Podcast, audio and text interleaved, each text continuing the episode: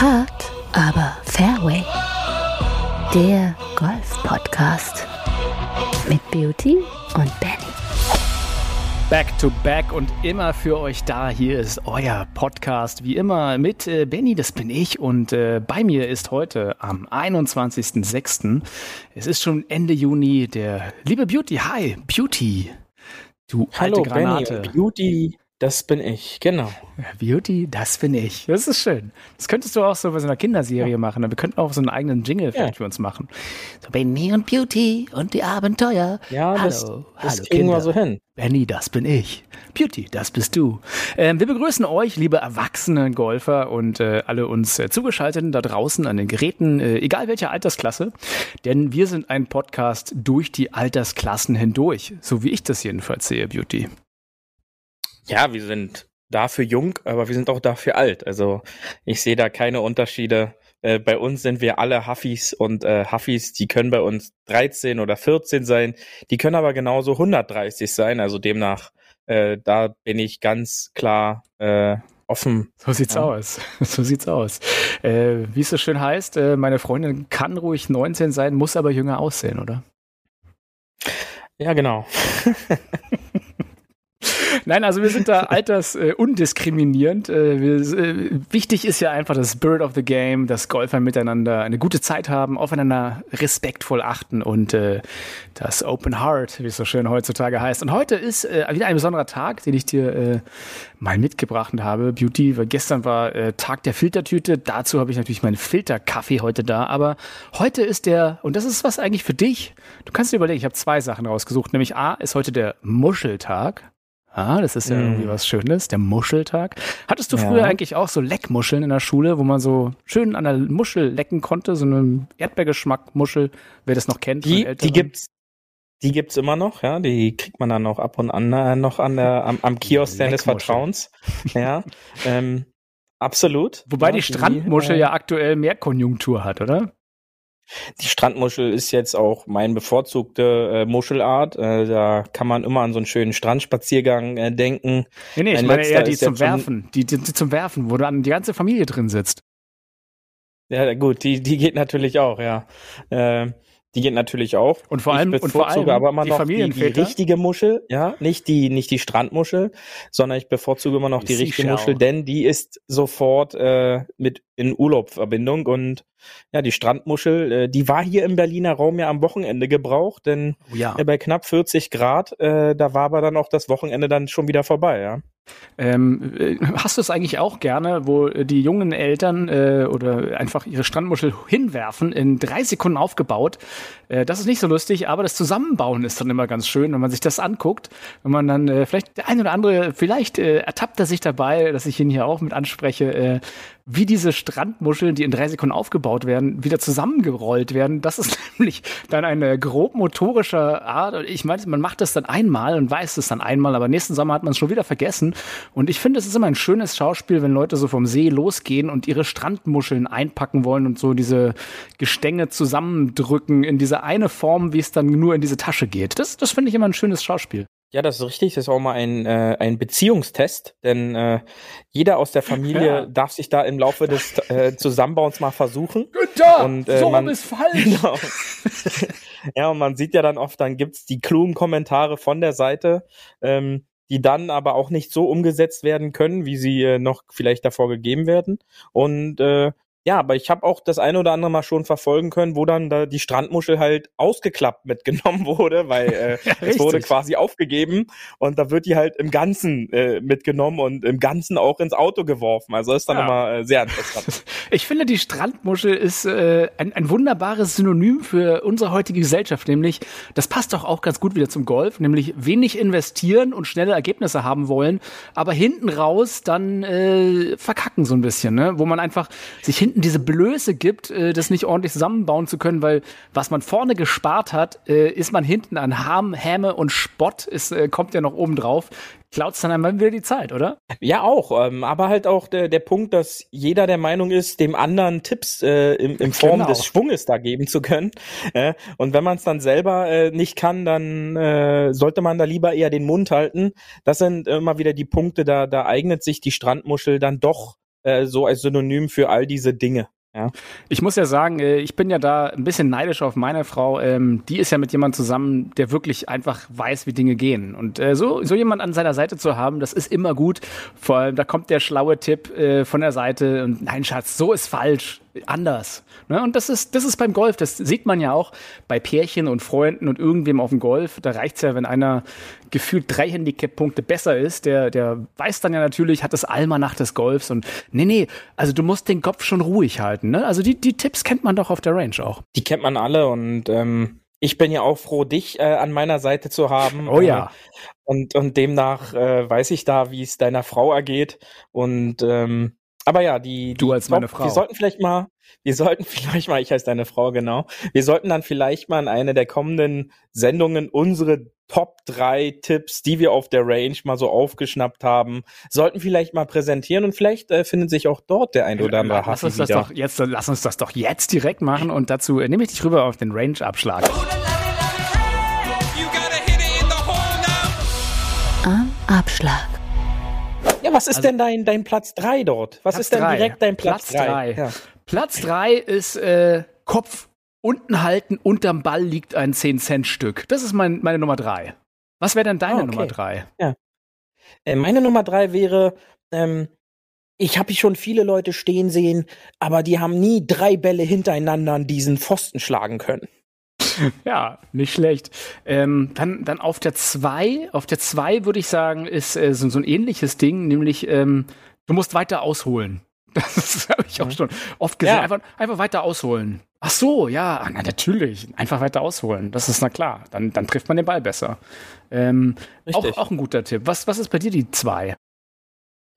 Ähm, bei mir ist die 2, ähm, du musst dein komplettes Gewicht nach hinten schieben, damit du den Ball dann komplett weiter nach vorne hämmern kannst.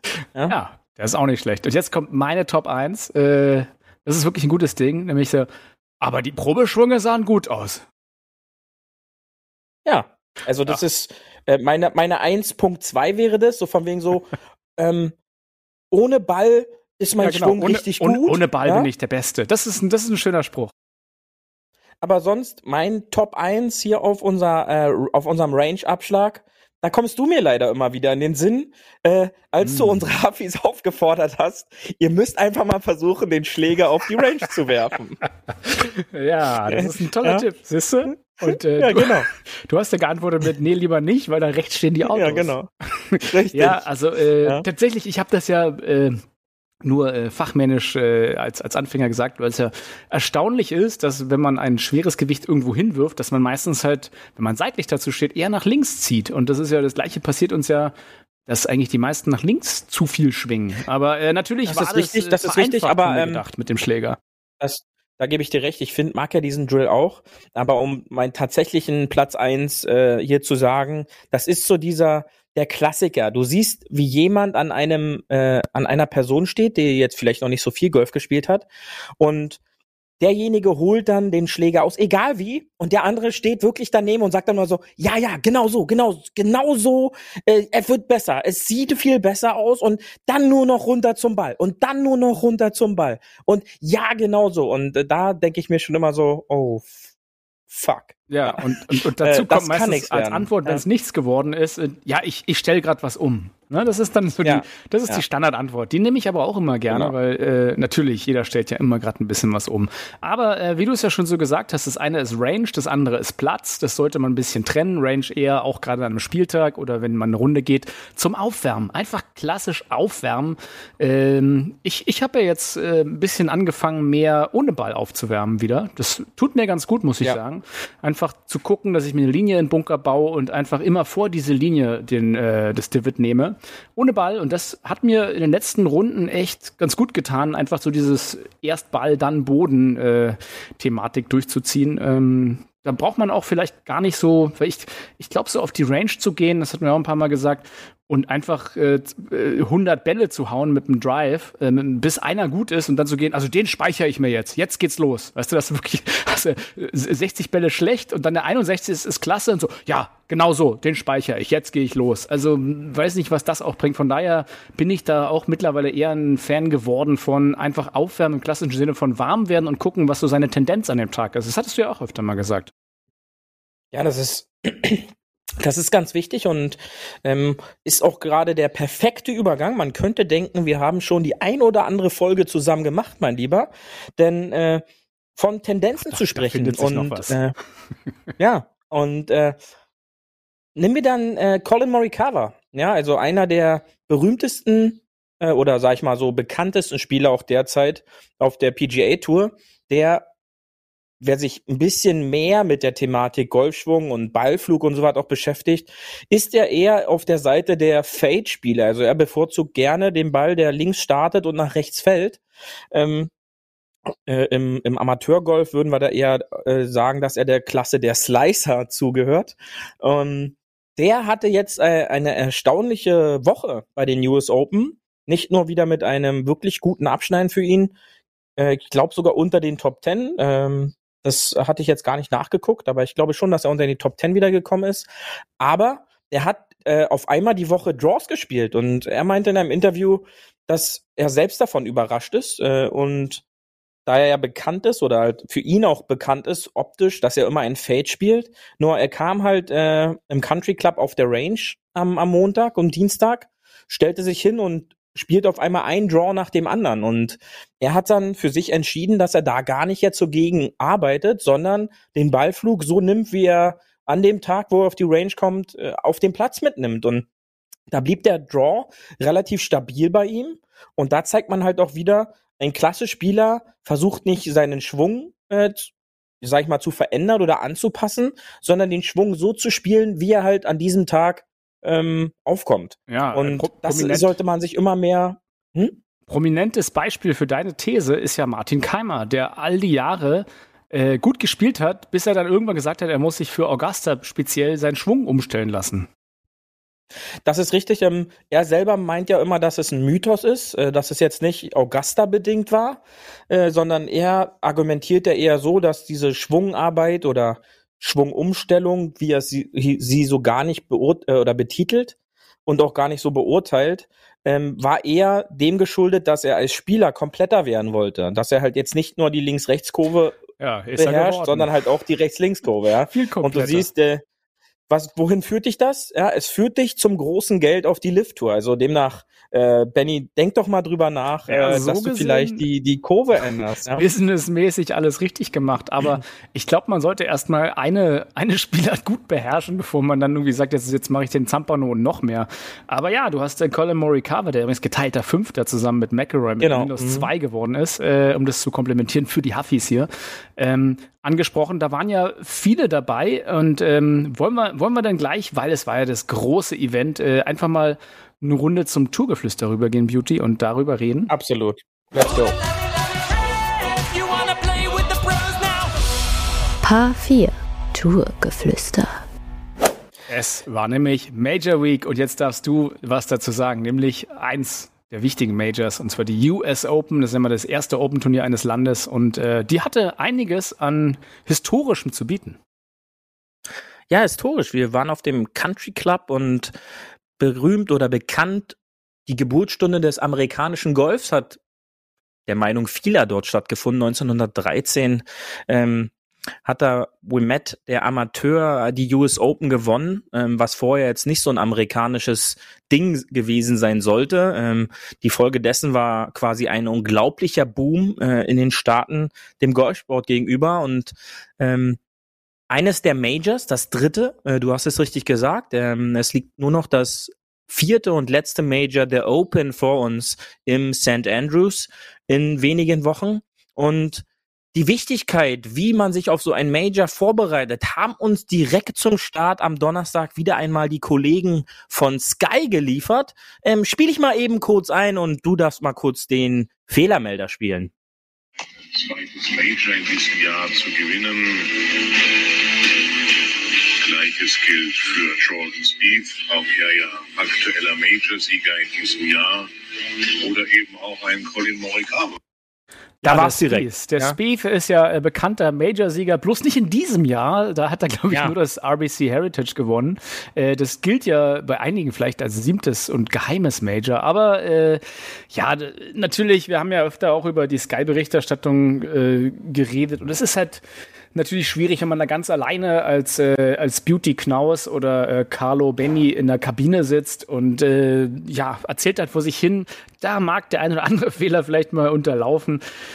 Ja, mag mal, ich, ich sag dann halt auch, ich hab's dir ja, gesagt, gut, äh, wenn ja. das nach so drei oder vier Stunden Berichterstattung dann halt mal passiert, da sage ich ja auch, da im Eifer des Gefechts, ja, im Eifer des Gefechts, wenn ich dann so emotional daherkomme wie die Kollegen. Hat er noch sein Skript da, vom da, letzten Jahr geredet, gelesen oder vom vorletzten Das kann sein, Jahr. ja. Ähm, da war die Sendung noch keine 30 Sekunden alt und dann passiert mir gleich sowas. Ähm, da weiß ich nicht, wie man sich dann auf so ein Major als Kommentator auch vorbereitet. Ich sag mal so, äh, dadurch, dass man ja jahrelang immer die gleichen Stimmen dann auch hört, äh, sind sich die Kollegen wahrscheinlich auch zu sicher, ihren Arbeitsjob dazu haben, weil niemand so wirklich nachkommt. Das ist dann schon bitter und äh, hatte natürlich zum Glück auch die Folge, dass ich wieder die Tonspur ändern konnte. Aber ähm, sonst war war es ein eine US Open ganz nach meinem Geschmack. Ja, also äh, wir hatten alles dabei von äh, von Eagles, von vielen Birdies, von unglaublich schönen Spielbahnen. Ähm, auch Spielbahn, äh, wir haben es vorhin angesprochen, die das erste Mal seit 1913 wieder bei diesem Kurs im Turniergolf mit eingesetzt wurden, ähm, als ein Remet damals die US Open gewonnen hat. Ein kurzes Paar 3. Und da habe ich dann halt wieder gesehen, ja, schau an, da ist auf einmal so ein Paar 3, 110 Yards, also roundabout 100 Meter lang.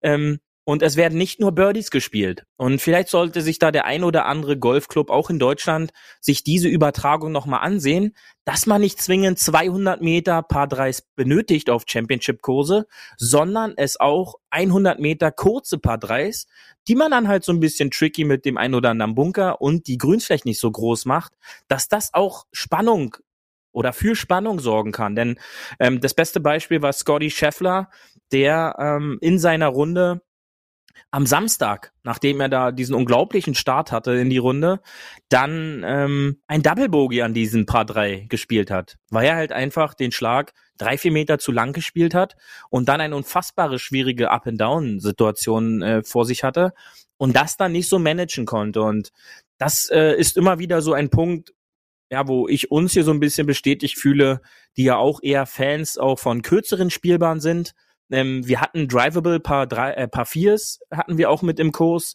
Wir hatten sicherlich auch 520 Yards Paar Vier. War alles mit dabei. Aber es war eine fantastische Mischung von äh, langen und kurzen Spielbahnen mit äh, einer ja, Übertragung, die mir wirklich gut gefallen hat. Ähm, es war natürlich wieder so ein bisschen so dieses Best-of, was wir halt auch schon immer gesagt haben.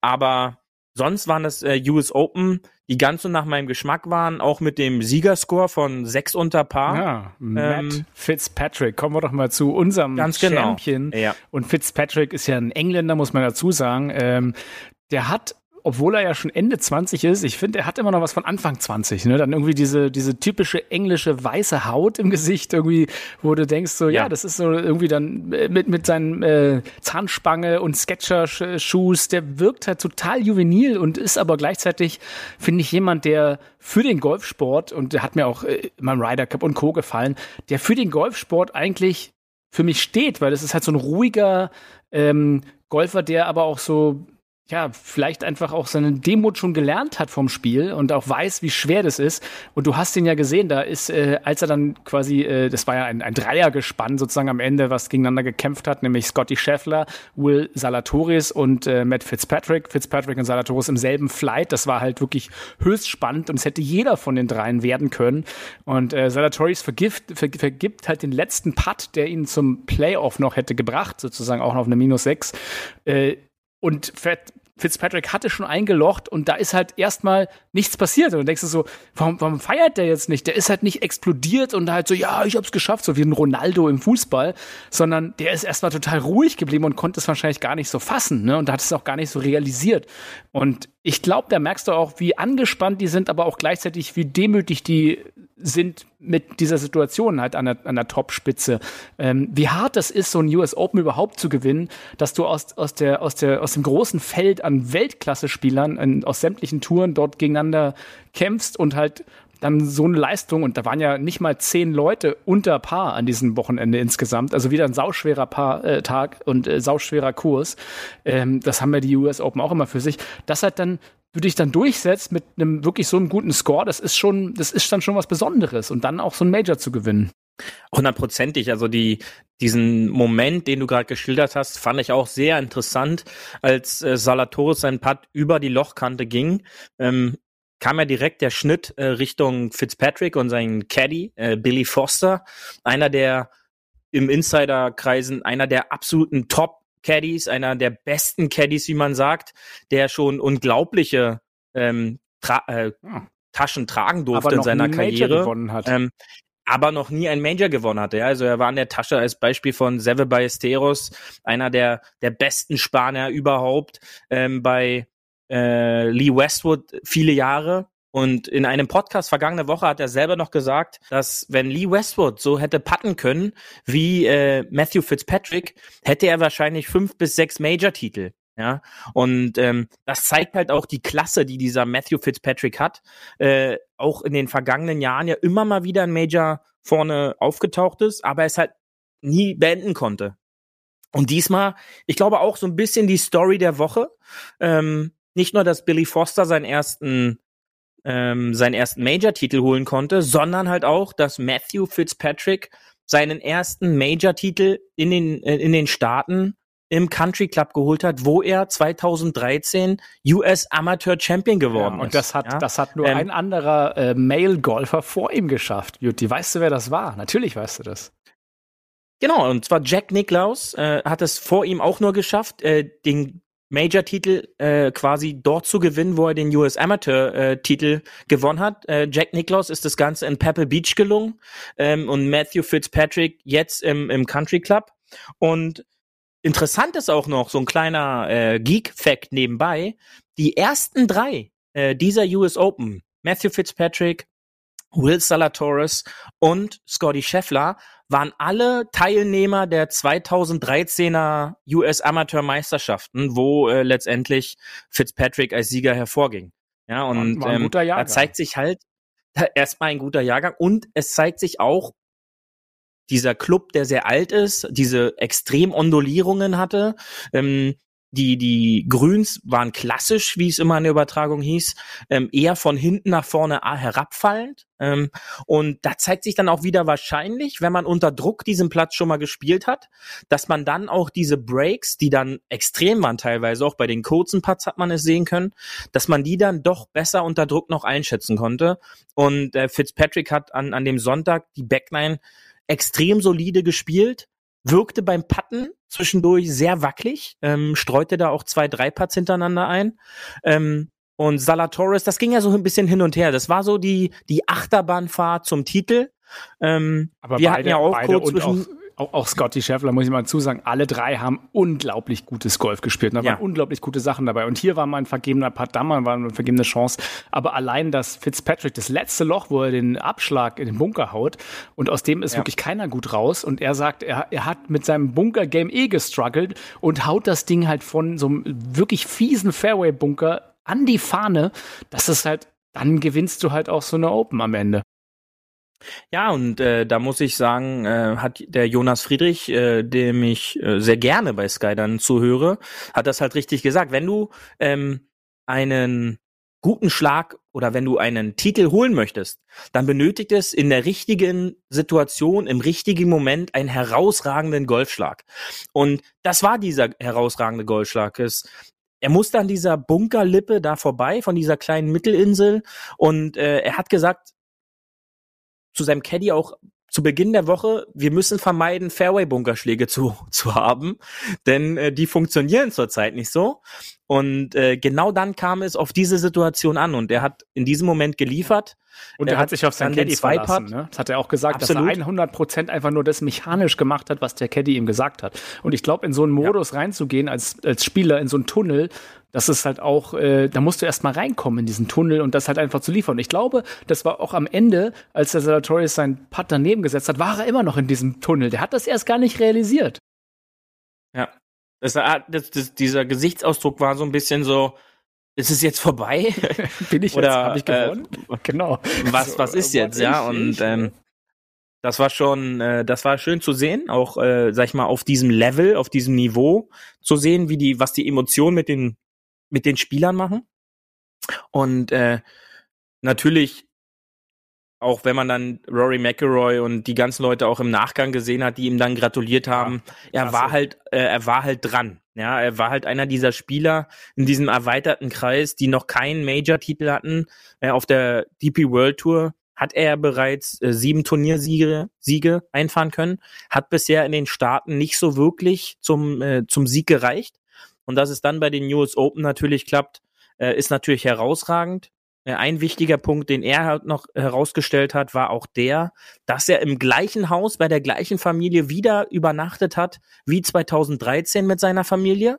Und da, daher meint er halt so, er kannte die Umgebung, er kannte die, äh, die Hausbesitzer quasi, die dieses Haus dann vermietet haben. Das ist ein bisschen viel gut, ne? Genau, richtig, genau. Feel good Moments und äh, so ein bisschen so Flashbacks, dass man so ein bisschen in diesen Groove von damals vielleicht wieder so reinkommt. Einfach nur, ja, ich kenne das hier alles. Und äh, dann war es eine herausragende Meisterschaft mit unfassbar guten Golf ähm, und war schön anzusehen und ja, macht natürlich die Lust auf Spielen immer wieder dann, wenn man das dann so gesehen hat, dann will man eigentlich auch direkt auf den Platz und wieder spielen. Ja, aber was du auch gesagt hast, äh, der Platz sau schwer. Diesmal haben sie ja auch den, den Head Greenkeeper so ein bisschen für den Platz eine, eine Trophy übergeben. Fand ich auch eine schöne Sache, dass der nochmal extra geehrt wird. Aber das ist ja auch so ein bisschen ähm, bei einer US Open so der Klassiker, dass man probiert von der USGA möglichst hart den Platz zu stecken. Und ich meine, das ist ja, wenn ich jetzt mal auch die Pros gesehen habe, die dann einen halben Meter zu kurz waren und der Ball ist einen halben Meter zu kurz gelandet, also ein halber Meter ist ja nicht viel, das wissen wir alle, dann ist der halt wieder runtergelaufen und zwar nicht drei Meter, sondern ja, 15, 20, 30 Meter. Ne? Also so bei Scotty Scheffler zum Beispiel auch passiert. Und ich glaube, das können wir uns als Amateure gar nicht so richtig vorstellen, wie hart dieser Platz ist, weil ganz oft gingen die Löcher vom, ich weiß nicht, du hast ja besser, ähm, ging die ein bisschen bergauf. Du hattest dann teilweise sehr hoch zu überspielen und musstest aber gleichzeitig recht weit nach hinten ins Grün reintreffen. Und dann durftest du nicht genug, nicht, nicht zu viel Spin haben, dass er weghaut, sondern muss da bleiben. Also ich glaube, dieses Level die Grüns so zu treffen, wie die zu spielen sind, das, da haben wir teilweise gar keinen, gar keinen Bezug dazu, wie hart das eigentlich ist. Ja, das, äh, wie gesagt, das zeigt halt äh, das Bild im TV wahrscheinlich gar nicht, ja, wie hügelig auch äh, dieser Platz wieder einmal war und wie äh, die Ondulierung und wie das Gefälle rund ums Grün halt einfach dort vor Ort war. Und äh, man konnte es sich nur erahnen, wenn man gesehen hat, wie diese Bälle so in letzter Umdrehung irgendeine Kante überrollt haben und dann nochmal Geschwindigkeit aufgenommen haben im hohen Gras, dann kann man sich schon vorstellen, dass es dort gewaltige Höhenunterschiede gab. Und äh, du hast es gesagt, ähm, US Open ist quasi oder die US Open verlangen von sich selbst, dass es der härteste und gesamtspielendste Test für die Golfer des Jahres sein soll. Und äh, die, der einzige kleine Strich, der dadurch die Rechnung gemacht wurde, war wohl Regen von Samstag zu Sonntag. Denn äh, Samstag hat man ja schon gesehen, dass dort die Score, das Scoring ja schon nach oben gegangen ist. Ähm, einzig äh, Fitzpatrick und Salatoris haben ja da sensationell vorne äh, mitgespielt. Und die, die Wetterlage, sag ich mal, von Samstag zu Sonntag und dieser Regen hat schon wohl dafür gesorgt, dass die Anlage etwas weicher war, als sie dann halt Samstag war, wodurch halt die ein oder andere Farmposition doch direkter angespielt werden konnte, als man jetzt vielleicht erhofft hatte. Ja, und ähm, da war natürlich dann halt auch äh, die Runde von Matsuyama herauszuheben, der da Bogi frei 5 unter 65 die Runde der Woche äh, auch noch hingezaubert hat an einem Sonntag. Oh ja. Und äh, leider äh, an der 17 verpasst hat, dann noch ein Birdie zu spielen, um vielleicht noch ein bisschen mehr Druck auf die Jungs hinten raus äh, auszuüben. Und der hat sich da in die Situation reingebracht mit dieser herausragenden Runde. Und demnach äh, kann man da schon glauben, oder bin ich der Meinung, hätte es diesen Regen nicht gegeben, dann hätte man vielleicht äh, wieder ein Ergebnis über Paar zum Sieg gesehen. Ähm, weil so war es schon herausragend, wie als, als Beispiel Scotty Scheffler äh, die Runde gestartet hat. Äh, wie ein heißes äh, Messer durch die Butter ging er da auf den ersten vier, fünf, sechs Spielbahnen und lochte dann auch noch alles. Und das wäre vielleicht anders gewesen, ähm, wenn das Ganze noch ein bisschen härter äh, von den Bedingungen gewesen wäre. Wir haben ja vor einigen Folgen die Strokes Gain Statistik mal angesprochen. Könnt ihr auch nochmal nachhören, äh, liebe Huffis. Da geht es natürlich um, wie man äh, sozusagen mit, mit Big Data ein bisschen die anderen äh, PGA Pros mit seinen Leistungen ver, äh, ver, vergleichen kann. Und äh, du hattest mir auch was Schönes geschickt, nämlich, dass tatsächlich jetzt unser Champ, der Matt Fitzpatrick, äh, was ganz Besonderes macht. Nämlich seitdem er 15 Jahre alt ist, ähm, notiert er sich jeden einzelnen seiner Golfshots in Tournaments. Also er, und das halt nicht nur, wo er, ähm, also einfach an der Statistik, sondern er, er notiert die sich anders, nämlich sozusagen, wie wie er die Fahne anspielt und wie er die Position anspielt. Habe ich das richtig verstanden, Beauty? Ja, und zwar hat er sein eigenes System. Er hat schon äh, jetzt, wie du schon richtig gesagt hast, jahrelang äh, schreibt er. Man, wenn man wurde er auch in der TV-Übertragung mehrfach äh, berichtet oder erzählt drüber. Er macht sich Notizen und diese Notizen sind immer sein vorgegebenes Ziel, wo er hinspielen möchte, notiert er und dann, wo der Ball quasi äh, zur Ruhe gekommen ist. Also quasi, äh, wenn er vier Meter links von der Fahne zielt und einen Meter kurz ähm, und den Ball dann locht, dann schreibt er für sich nicht äh, gelocht, sondern dann schreibt er, der Ball war zu meinem Ziel vier Meter lang und ein Meter rechts. Ja, so, um dann halt für sich selber eine Art von Tendenz halt zu sehen, in welchem Bereich sein Spiel sich gerade befindet. Und das ist äh, sehr interessant, denn ähm, das ist quasi auch wie eine Routine neben dem Spiel, um sich, sage ich mal, wieder so ein bisschen abzulenken, um den Fokus auf andere Sachen zu verschieben, ähm, um dann halt wieder so ein bisschen auch weg von der aktuellen Lage zu sein, weil damit beschäftigst du dich ja erstmal nicht mit deinem, sicherlich mit deinem aktuellen Spiel, wo der Ball jetzt hingegangen ist, aber schon äh, schweifst du auch mal so ein bisschen ab ja, und ähm, konzentrierst dich jetzt nicht so gerade auf alles, was um dich rum halt gerade passiert. Der Score ist dann gerade für den Moment mal uninteressant, sondern du bist dann in dieser Welt des Schreibens und, und bist dann so ein bisschen weg von dem aktuellen Geschehen. Und ich glaube, das ist sehr spannend. Ähm, ob man das jetzt so übernehmen muss, glaube ich halt nicht, weil äh, ich weiß nicht, ob jetzt der, der Huffy das dann aufschreiben will, wenn er dann auf einmal 60 Meter rechts von seinem Ziel weggesliced hat oder so. Äh, kann dann schon halt sehr anstrengend werden. Ähm, aber nichtsdestotrotz ist es eine Möglichkeit, um eine Art Rundenanalyse für sich äh, anzufertigen. Ja, auch äh, Mannschaftsspieler kennen das ja, dass man sowas nach Turnieren halt auch machen sollte, dass man dann so eine Art Rundenanalyse für sich hat. Und ähm, er meint dann halt, mit dieser Auswertung seiner Runde ist er genauer wie die Strokes Gained äh, Analyse, die einem mhm. nach der Runde von der PGA Tour zur Verfügung ge gestellt wird. Na, ich glaube ja vor allem noch, äh, was du angesprochen hast, ist noch ein anderer Punkt, den man ja äh, aus anderen äh, Lebenslagen kennt. Also wenn ich jetzt mal zum Beispiel Thema Kommunikation nehme, da gibt's ja dieses Konzept der gewaltfreien Kommunikation nach Rosenberg und da ist ja auch die Thematik, dass man erstmal beobachtet, ohne zu bewerten.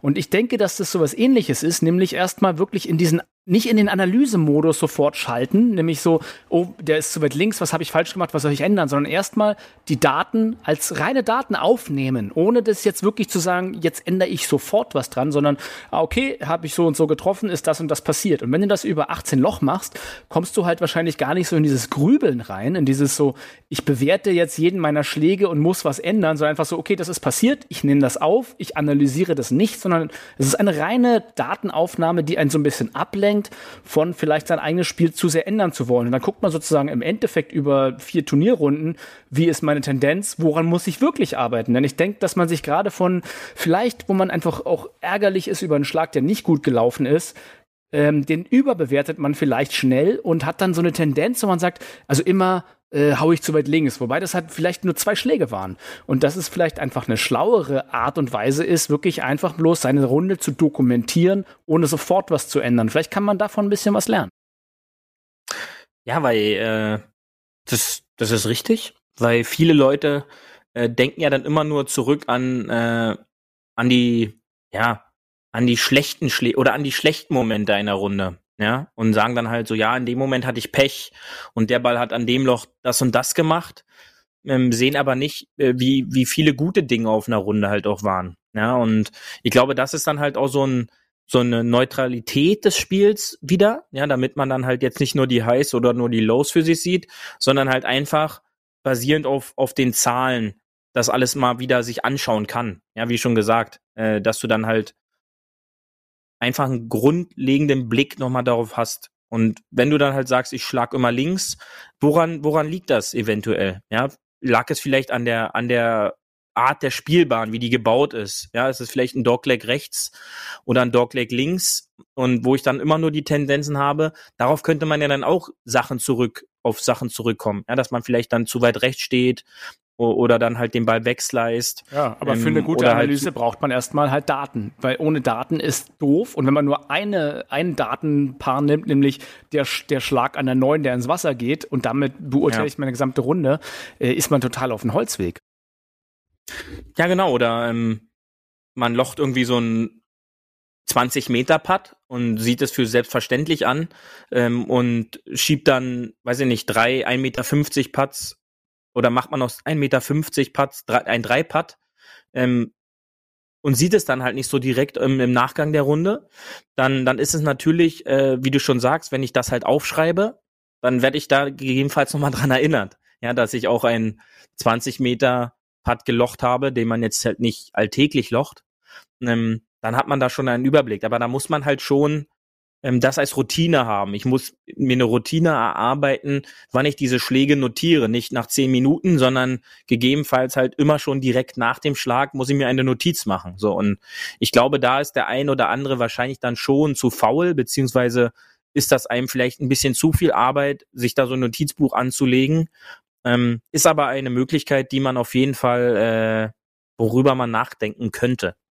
Ansonsten würde ich äh, nochmal gerne äh, über Scotty Scheffler kurz mit dir reden, denn Scotty Scheffler ist ja äh, eine Bank dieses Jahr und äh, gleichzeitig äh, zeigt Scotty Scheffler ja auch, dass man nicht einen äh, Role Model Swing haben muss. Also der hat ja was, also was der wie der schwingt und wie der mit den Beinen dann am Ende abschwingt, das hat, das hat ein bisschen was von Slapstick und gleichzeitig funktioniert es aber unglaublich gut für ihn. Ja, das ist, ist schon eigen. Ähm, da hatten wir, glaube ich, auch schon mal drüber gesprochen, dass äh, in seiner Jugend der eine oder andere Golflehrer auch versucht hatte, ihn dann so ein bisschen auf so ein bisschen Schwungmodell äh, einzunorden, ähm, das aber zum Glück nicht funktioniert hat, äh, denn er hat zum Glück seine Eigenart, diese Fußarbeit, die dann schon so ein bisschen eigen ist, äh, behalten zum Glück. Und ähm, da sieht man halt auch immer wieder, ähm, dass dann diese Einhörner auf der Tour sind, die dann ihren komplett eigenen Schwung haben und, und damit halt auch erfolgreich sein können. Ja, man denkt nehmen, zurück. Das nehmen ja Leute immer gerne als Ausrede mit, ja, der Baba sliced ja auch oder guck mal, der mhm. Scheffler macht ja auch sowas komisches. Einstein ist ja auch mal sitzen geblieben. Ja, äh, kann man ja. so sagen, aber wahrscheinlich äh, ist ihr Kind sitzen geblieben, weil es einfach dumm ist und nicht, weil es hochbegabt ist. Und das ist so aus der Ausnahme die Regel zu machen. Das ist halt, oder faul vor allem, äh, aus der Ausnahme die Regel zu machen, das machen ja Menschen gerne. So, ne, so, ja, also man stirbt ja eh, also kann ich jetzt auch weiter saufen. Ähm, äh, mhm. Nein, also selbst wenn es Leute gibt, die halt nicht den, den, den Schwung wie die meisten haben, kannst du ja trotzdem sagen, Ausnahmen bestätigen die Regel, aber die große Allgemeinheit und äh, die Physik hat halt gezeigt oder die Möglichkeiten des Körpers haben gezeigt, dass diese und jene Bewegungen vorteilhaft für einen Golfschwung sind. Und es gibt ja auch einen Grund, warum die meisten halt das machen, was sie machen. Ja, weil was die meisten Leute halt vergessen ist, dass äh, Scheffler wahrscheinlich pro Woche äh, 100.000 Bälle schlägt, äh, roundabout. Wahrscheinlich nicht ganz so viel, aber schon viel.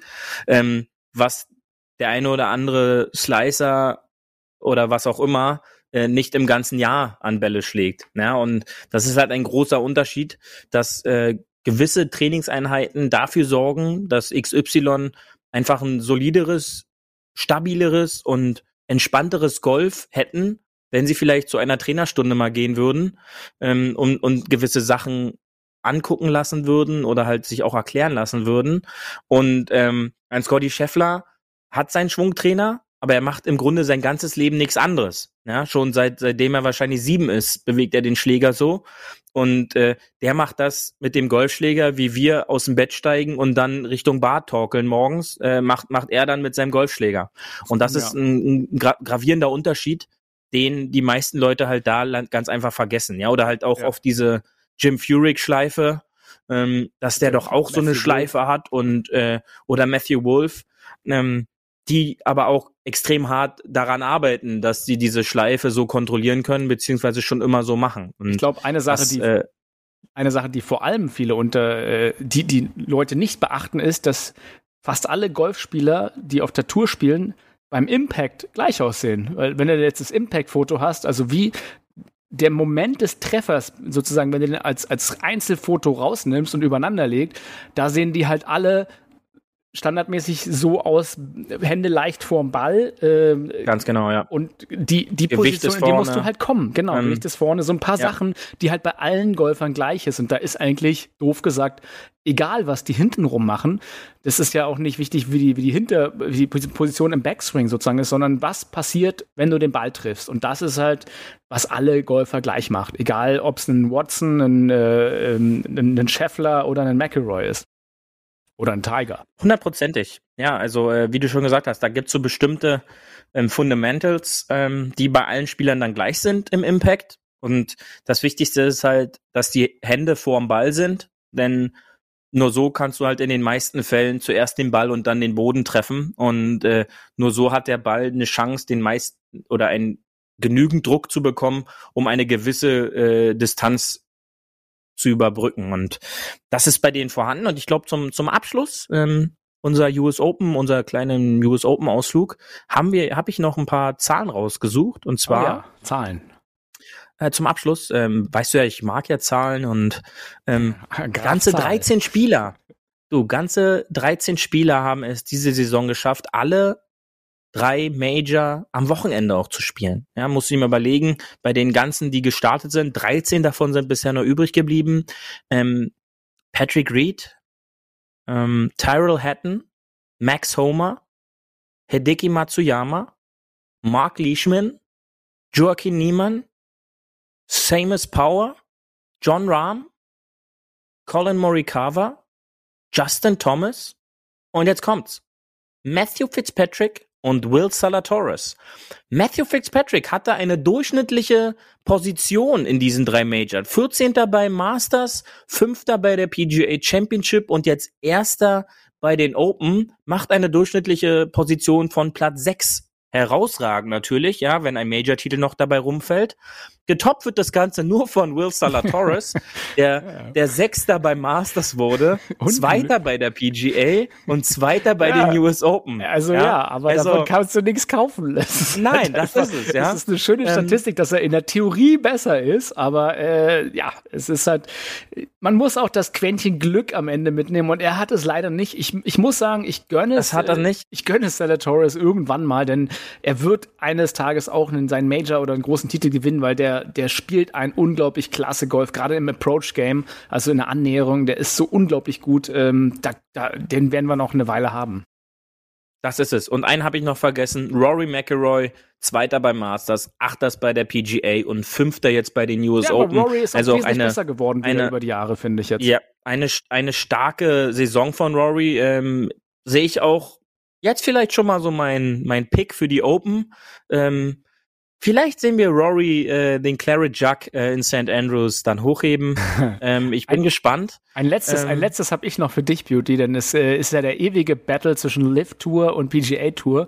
Äh, und äh, wir haben ja die die kleine Story von Kevin Na und Grayson Murray verfolgt. Äh, ja. Das hat ja angefangen bei Social Media, dass äh, Grayson Murray über Kevin Na gespottet hat mit Getting, äh, Seeing Kevin Na Walking in Putts gets old und dann hat irgendwie Kevin Na zurück gestichelt mit ja, aber äh, Grayson Murray Missing Cuts, also dass er den Cut verpasst, gets all. Und dann haben die beiden angefangen, halt so ein bisschen gegeneinander zu fighten. Dann ist ein Foto rausgekommen. Ich weiß nicht, ob es wirklich authentisch ist, dass die äh, ja, ich weiß es auch nicht. Hm. während den US Open den locker nebeneinander hatten. Also die beiden, ja, ja. die beiden mögen sich nicht besonders und das ist, ist nicht so ein Brooks Köpker, äh, Bryson DeChambeau mögen, sondern wirklich, ich glaube, da ist echter wahrer, äh, wahre Abneigung dazwischen. Und ähm, ja, Grayson Murray hat dieses Mal schlecht gespielt und äh, hat nicht nur einen Schläger zerbrochen, sondern auch einen Putter geworfen. Also ähm, ich würde sagen, auf der auf der ähm, auf der Hard aber Fairway Liste ist Kevin Na für uns vor Grayson Murray, der äh, für mich als als, als kleines Rage Monster äh, jetzt gebrandmarkt ist und äh, selber hat er natürlich. Aber da siehst du dann auch, da siehst du dann auch Twitter direkt. Ähm, da, da ging es ja gleich dann darum, äh, jetzt hat Grayson Murray schon mal den Cut äh, geschafft und jetzt verspielt er sein äh, erspieltes Geld, indem er seine Schläger wirft. Genau. Weil das wird dann halt nicht billig, wenn sowas äh, on air passiert und ähm, ich verstehe dann auch ja. nicht, warum sowas immer wieder wiederholt wird dann auch. Schaden ähm, hat für, muss für den Sport nicht sorgen, ne? Ja, ganz genau. Und ähm, auch noch ein letztes Thema, was ja auch lang so ein bisschen langweilig da wird, ist äh, diese säglichen Liv-Fragen äh, bei den äh, vor der Turnierwoche schon, wo dann äh, Brooks Köpker das, glaube ich, ganz gut äh, wiedergegeben hat. Ähm, ich bin hier, um eine US Open zu spielen. Äh, was fragt ihr mir? Äh, was fragt ihr Fragen von einer Turnierrunde, die vor zwei Wochen war? Ähm, ich glaube auch, dass da der ein oder andere mächtig genervt ist, äh, dass es sich anscheinend nur noch darum dreht. Zeigt aber auch wieder, ähm, wie sagt man so schön, da wird wieder die beste Werbung für ein Produkt gemacht, was die PGA Tour selber nicht haben möchte. Ja, und äh, besser kann es ja, sage ich mal, für die Lift Tour nicht gehen. Ähm, es wird wahrscheinlich eine Never-Ending Story. Ähm, wir können gespannt Klar, sein. Das, und, das wird jetzt, ähm, äh, der, der Schlagabtausch läuft. Ähm, aber lass uns doch zum Hole 19. Wir müssen doch noch hier unseren, unseren, Drink, unseren Drink genießen. I want my birthdays all day long, let the bogeys go. It's a hey! Hole 19 auf der Terrasse. Juti, und ich habe äh, dir einen Cocktail mitgebracht, der auch auf der US Open äh, kredenzt wurde. Äh, und zwar ist das ein, ein, äh, ein Drink, der heißt Honey Honeydews. Honeydews. Der ist ähm, mhm. ein Long Drink, ähm, wurde von einer äh, Wodka-Marke sozusagen kreiert, die ich jetzt natürlich aus Werbegründen, weil sie noch keine sechs Kisten bekommen haben, nicht nennen werde. Ähm, mhm. Aber tatsächlich ist äh, ist eigentlich ein schöner Longdrink äh, und äh, Anlass steht auch schon da Brunch, warmes Wetter, Party. Und da sind wir doch mitten im Sommer bei mhm. 500 Grad draußen. Mir war es zu warm, viele AKs haben gespielt, aber bei 35 Grad, da bin ich ähnlich wie du. Äh, Im Winter äh, unter 10 Grad spielst du nicht. Ich spiele über 35 Grad nicht mehr Golf. Das ist mir zu viel. Aber zurück zum Drink. Der Honey, Honey Dews äh, ist mit äh, Wodka. Also ungefähr 3 CL Wodka. Dazu ein bisschen Limonade und da könnt ihr euch ja aussuchen, welche Limonade. Ich finde ja mit Zitronenlimonade am passendsten. Und dann haben sie drin einen Likör, der heißt Chambord. Chambord ist ein natürlich französischer äh, Likör. Ähm, ein Beerenlikör. Ein Beerenlikör aus schwarzen Himbeeren, Brombeeren, und da ist ja auch wohl noch jede Menge anderes Zeug drin, wie Cognac und Vanille und irgendwas. Also scheint irgendwie interessant zu sein. Wer kein Chambord da hat, kann ja irgendeinen anderen Likör auf Beerenbasis dazu nehmen. Ähm, und dazu kommen, das finde ich nämlich spannend, Honigmelonenkugeln. Also ein bisschen mhm. Honigmelone. Honigmelone, Wodka und Beerenlikör, doof gesagt, mit Limo. So, und das ist äh, der, der Honeydews. Äh, wer nicht selber äh, auf der US Open war, kann ihn ja mal probieren nachzumixen. Ähm, ich würde dir damit zuprosten und äh, dich final jetzt noch fragen, weil wir haben das ja ein bisschen zusammen geguckt, die US Open. Ähm, ich habe da ja auch gesagt, ach, der Scotty Scheffler, da kommt heute keiner vorbei, der ist eine Bank. Ähm, haben Amateure wie ich vielleicht das Golfgame doch ein bisschen unterschätzt und äh, die 18 Loch ist dann doch ein bisschen viel und an der 6 ist noch nichts entschieden. Kann man das so zusammenfassen, dass man doch den Langstreckenlauf braucht, statt zu sagen, nee, nee, das läuft beim einen Game und auch beim anderen Game? Ja, da kam so ein bisschen so diese Mo dieses Monatscup-Feeling haben so ein bisschen bei dir durch, so von wegen, das wird heute die Runde meines Lebens, ja. da ich hier nur ein Bogie auf den ersten sechs Loch gespielt habe und den Rest im Paar. Ähm, und äh, die Folge waren dann vier äh, Maximum-Scores, die du dann äh, einschreiben durftest. Ähm, ich glaube schon, vor allen Dingen bei den US Open, da, da ist es halt bis zur 18, wir haben es gesehen bei der PGA, ähm, dass es da sich auf der 72. Spielbahn dann entschieden hat. Und das ist halt kein Kurzstreckenlauf, sondern halt wirklich ein Marathon. Und wer am Ende den kühlen Kopf bewahrt, in diesem Fall war es wirklich Fitzpatrick, der trotz seiner drei Putts ähm, cool geblieben ist, ja, kannst du halt wirklich so sagen, ähm, der in der Finalrunde, glaube ich, nur ein Grün verfehlt hat ähm, und auch dem ein oder anderen langen Putt gegenüberstand und dann halt auch diese eine Bombe auf der 13, glaube ich, gelocht hat zum Birdie, ähm, wo die Wahrscheinlichkeit höher war, äh, dass er einen Dreipad schiebt, als diesen Putt zu lochen. Ähm, das zeigt dann halt schon, das sind dann halt diese Marathon-Mentalitäten, die letztendlich bei solchen Turnieren ähm, den Sieg klar machen. Und ich glaube auch, das ist so das Wichtigste auch für alle Turniere, alle Clubmeisterschaften, die man in Zukunft vielleicht spielen soll. Auch. auch das, äh, das entscheidet sich nicht nach sechs Loch. Ähm, du kannst nicht ein Turnier nach sechs Loch gewinnen. Ja, das Einzige, was du nach sechs Loch in so einem Turnier machen kannst, ist, du kannst es halt verlieren. Wenn du halt komplette Katastrophe spielst. Und äh, das ist, glaube ich, ein guter äh, Schlusswort, äh, dass äh, so berühmt man das auch immer sagen kann. Hinten kackt bekanntlich die Ente. Und äh, genau, so werden dann Turniere entschieden. genau. Ja gut, also es ist nicht vorbei, bevor es nicht vorbei ist. Und ähm, ja. jetzt ist leider diese schöne Folge Podcast schon wieder vorbei.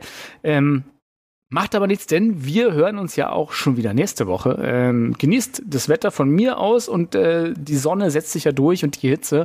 Immer viel trinken, wie der Beauty sagt, nach jedem Schla Abschlag auf jeden Fall.